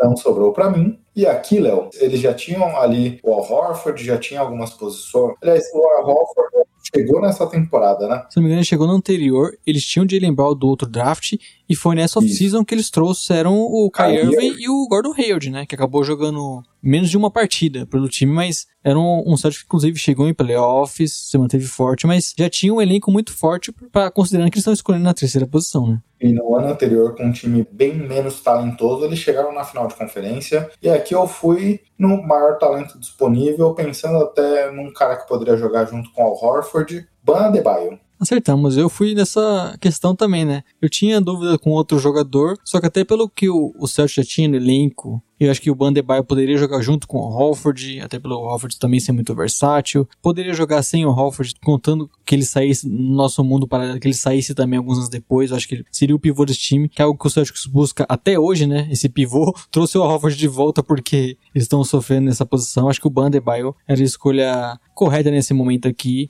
Então, até em comparação com o Fox, que eu tive uma dúvida grande, eu acho que até pela questão de estar tá chegando Kai Irving, Gordon Hayward, você poderia endereçar com o Bandebaio. E o Ban no Heat não jogou de começo, aliás, demorou, né, até para ele ter o volume de jogo. Ele foi, inclusive, um reserva do Whiteside, né? Uhum. Então, no Celtics, talvez ele teria esse, esse, essa mesma lapidação que o, ele teve no Heat, podendo entrar no momento certo, sem acelerar uma situação de que ele precisaria ser o cara da franquia já de largada, que talvez não seria o melhor para ele. Você até citou, né, Gui? Se eu não me engano, eles chegaram na final de conferência nessa temporada, que foi a primeira do Tatum, né, que ele deu aquela cravada no, no LeBron James. Então foi a primeira temporada do Tatum que, infelizmente, o professor do Celtics aqui não fi ficaria no time, mas é aquele momento que que o time, mesmo ainda muito jovem e com o Kyrie Irving e o Gordon Hayward fora, né, eles não jogaram aqueles playoffs. Inclusive o Hayward não jogou a temporada toda, basicamente. Foi um time que mesmo assim chegou nos playoffs. E aqui uma escolha óbvia, né? O Lakers, que como a gente já comentou, tinha a chegada do Magic Johnson. E o Magic Johnson, como general manager, falava em recuperar a aura do Showtime Lakers. Sim. E nesse sentido, o Donovan Mitchell é o cara de pontuação, de scorer, já chegaria, assim como foi no Jazz, brigando pelo MVP. Aliás, Léo, uma dúvida aqui para você. Acho que você também foi de Donovan Mitchell. Sim. Sua percepção. Donovan Mitchell no Lakers, diferente do Utah Jazz, o Showtime Lakers, a maior franquia da NBA. Donovan Mitchell lá teria vencido o prêmio de Rook of the Year? Olha. Fazendo a mesma temporada que fez no Jazz. Lembrando, né, que quem ganhou foi o Ben Simmons, que não tinha jogado a temporada anterior, por isso que ele concorreu nesse ano. Então, Exato. olha, é difícil, hein, porque o, o Sixers pegou playoffs também, pelo menos, né? Talvez Exato. fosse uma questão aí que o. Acho que possivelmente o, o, Lakers não pegaria playoffs mesmo com o Mitchell, né? O Lakers ressurgindo com um cara desse nível. É, a mídia seria. Talvez a discussão seria muito mais forte, principalmente na mídia, né? Exato. Então, mas eu acho que o Ben Simmons talvez até por chegar mais longe. É, e fica a questão também: o Mitchell iria pro Pelicans depois? Porque ele. imagine que uma temporada seguinte chegou o LeBron James, né? Seria uma parceria dele com o LeBron James. É algo que até o LeBron sempre falava no Lakers, né? Que queria um outro jogador para ter a bola na mão. Acho que você, com o Mitchell, um jogador Exato. muito agressivo, pontuador, era tudo que o LeBron queria. Espaça quadra. Talvez nesse nosso mundo o Lakers tivesse que mandar outro pacote. O Kuzma, lembra, lembra que se falava do Kuzma, que o Lakers não quis colocar o Kuzma? É, mas aqui não teria o Kuzma também, né? é verdade teria o Josh Jackson no seu mundo. O seu mundo faz mais sentido. E, seria difícil, né? Porque talvez eles mandassem um, um Mitchell, mas o pacote seria menor, né? Porque você estaria mandando um jogador com o Mitchell, que valeria mais do que acabou sendo o Lonzo Ball, por exemplo. Ou então teriam que esperar o ano do Anthony Davis para ele ser free agency e assinar pelo time na free agency. Então seria um mundo bem diferente, mas que seria uma decisão mais complicada, né? Mas só que aí não veria o título, né? Talvez não veria o título nessa situação. Verdade, ele foi campeão no ano que ele chegou ali via troca, né? Então, então seria uma decisão bem mais complicada pro Lakers e talvez tivesse que enrolar ainda mais o Pelicans para conseguir não botar o Mitchell no pacote, né?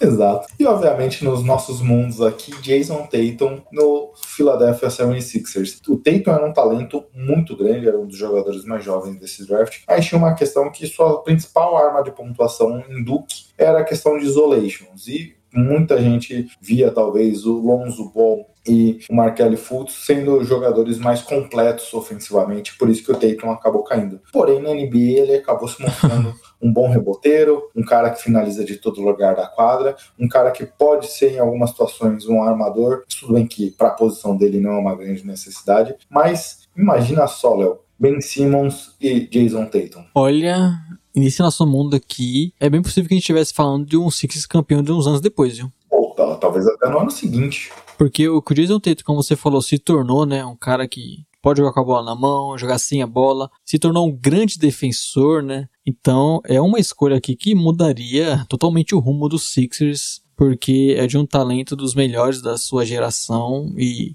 acabaria que encaixaria muito bem, né? Também é um grande defensor, também pode jogar com a bola. A gente sabe que o Six teve esse- problema com o Ben Simmons depois. Seria uma escolha que, possivelmente aí, uma, um início de uma dinastia, viu, Gui? E possivelmente todo o front office do Sixers se arrepende amarguramente de não ter feito essa escolha. Porque eles, além de não ter um jogador como o Tatum, né? Que é óbvio que é mais fácil falar hoje, eles tiveram azar que o Fultz acabou não rendendo nada pro time, né? Não rendeu em quadra. Numa troca, se, se não me engano, rendeu uma escolha de final de primeira rodada, que era do Thunder, que tava com o Exato. Magic. Jonathan Simmons, que nem jogou pela franquia direito. Então, quer dizer, essa primeira escolha de um time que já tinha Ben Simmons em bid, que era pra você trilhar ali talvez um Big Three, acabou que não virou nada, né? Então, acabou. Isso foi o grande prejudicial para a equipe, não só não contar com um cara como o Tatum, que a gente sabe que hoje é mais fácil colocar ele como uma primeira escolha. né? Exato. Finalizamos aqui nosso redraft da classe de 2017 com as 30 escolhas do primeiro round. E semana que vem, Léo, no nosso podcast da edição 103, mais um redraft, dessa vez com 10 anos para trás, olhando a classe de 2011. Classe essa de Clay Thompson. Kawhi, Kai Irving, que foi a primeira escolha, né? Uhum. Olha, curioso para saber se Kyrie ou Kawhi. Jimmy Butler, que inclusive eu já deixo meu protesto aqui, que ele foi a 30 escolha no Bulls.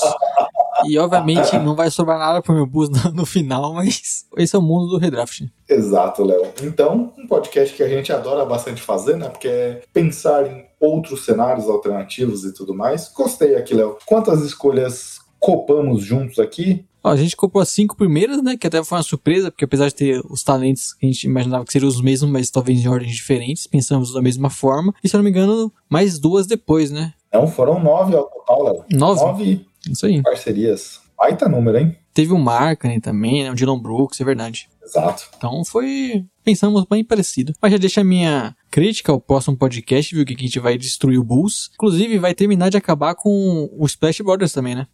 É, exato. Não, a gente precisa resgatar aquele episódio e ver pra onde o Curry caiu pra gente colocar aqui É verdade. Clay e Curry outro, outra franquia, hein? Porque nesse nosso mundo paralelo, o Splash Brothers não existe. E aí? É. E o Bulls nunca sairia do processo de reconstrução eterna desde a saída do MDA.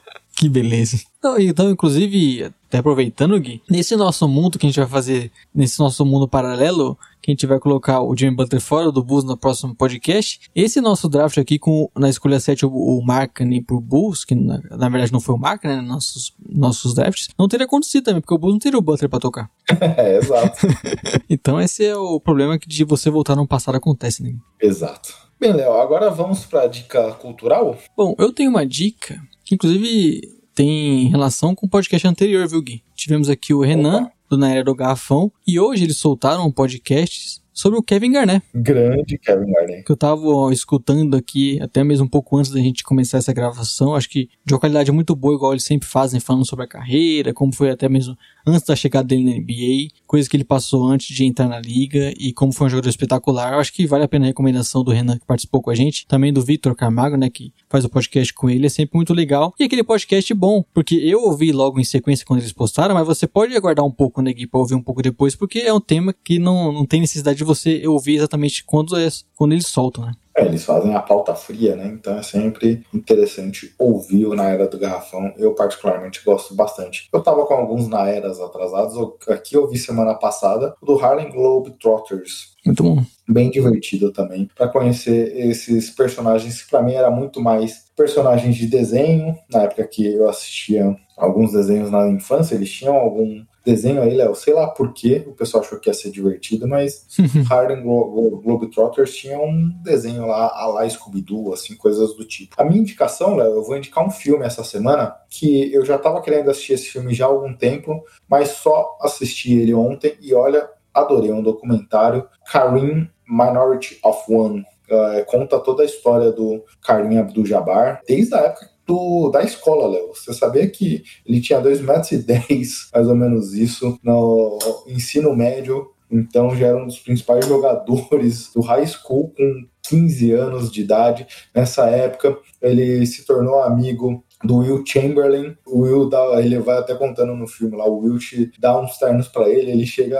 em casa lá com os ternos, que o Wilt era o cara que se vestia super bem, não sei o quê, e a mãe dele manda ele jogar fora, ele se apaixona pela mulher do Wilt na época e conta toda a relação dele em combate ao racismo. Ele mesmo na época do colegial sofre com questão de racismo. Ele na sua decisão para qual universidade ele queria ir, ele foi sondado por todas. Ele fala na época que não quer ir para nenhum, nenhum high school do sul porque o Sul ainda tinha a questão de segregação racial e tudo mais, ainda como um tema muito forte, e não queria ter aquela pressão sobre ele. Ele que sempre foi um, se envolveu com diversos temas, até a questão da mudança do nome dele tem a ver com a questão do Islã, que foi muito forte na população negra americana. Então é um documentário que explora o Karim dentro da quadra, mas principalmente também fora da quadra, o que pensava o jogador e a pessoa. Então é um baita filme, está no HBO aí. Gostei bastante. É, e é um cara que tem muito, como você falou, muita história, né? Ele começou a jogar basquete já mais tarde do que o comum, né? É sempre um desses desses documentários, filmes sobre esses jogadores é muito legal. E acho que o e sobre o Carinho, acho que tem muitas coisas além da quadra, né, que é interessante você assistir, ainda não não saber nem inclusive nem desse, nem da existência desse filme, mas é uma boa recomendação porque o Carinho não só para a questão da história, mas também os grandes jogadores da história, né? Eu tive um carinho grande por esse filme, viu, Léo? Isso aí, vamos ver se é uma boa recomendação para os nossos ouvintes, Gui? E conta até da questão, relembrando a, a final desse ano, que os times disputaram antes, lá atrás, a pior campanha do leste e a pior campanha do oeste disputavam na moedinha quem ficava com a primeira escolha geral e Suns e Bucks disputaram Karim Abdul-Jabbar. É isso, então é um cara que marcou história na NBA.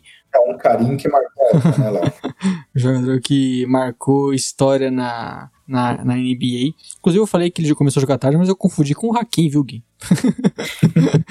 ele, o Hakim que tem aquela história de que começou a jogar com 15 anos, né? Mas, mas o Karim é. também, mesma coisa de questão de história fora da quadra, de foi um jogador importante dentro dela, né? Eu citei um dos melhores da história, então vale muito a pena porque é, é muito legal essa você acompanhar esses grandes jogadores, ainda mais num, filme que, como você falou, pelo jeito foi bem produzido. Né? É, e tem toda a questão também, Léo, que, por exemplo, vai até contando que ele, ele e o Wilt eram próximos, o Wilt gostava muito dele, mas quando ele entra na NBA, o Wilt começa a tratá-lo de maneira diferente, pela rivalidade e tudo mais. Aí mostra até o momento que o Wilt já tinha se aposentado e ele vai e bate, passa o Wilt como o maior cestinha da história da NBA e o Will Chamberlain começa a criticá-lo via mídia, falar que ele era soft, não sei o que, coisas do tipo. E o Karim fica bem incomodado com isso, vai até comentando ali no filme. Isso fica a recomendação aí. Eu recomendei um podcast e você recomendou um filme, né? Exato. Faltou o Caleb para recomendar aquele livro tradicional dele. é isso, chegamos ao fim de mais uma edição, né? Exato. Mais uma edição entregue, 102 edições do Splash Brothers, Léo. Como você já adiantou, semana que vem estaremos aqui com um novo redraft. Esse aqui é um pouco mais antigo, né? Só que seguindo a mesma pauta ali, né? Basicamente. E vamos ver se também, para nossa introdução, acaba não acontecendo nenhuma coisa NBA, alguma assinatura de algum jogador aí, alguma troca, quem sabe, pra gente falar ali na introdução também. Exato. Bem, é isso, Léo. Ouvintes, queridos e queridas ouvintes, boa semana.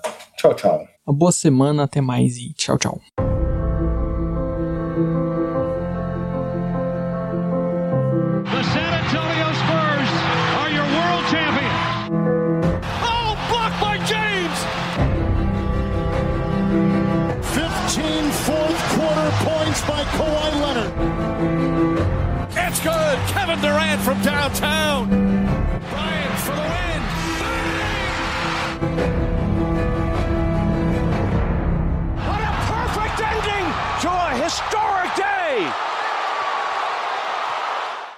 Não sei se, inclusive, se eles tinham se livrar do Bledson nessa temporada ou foi antes. Aí pode pesquisar se você quiser. Eu não lembro também. Bom, deixa eu... Até pra não falar besteira, né? Então você vai. Você tá anunciando sua aposentadoria? Bom, é, Podcast. Bom, voltando.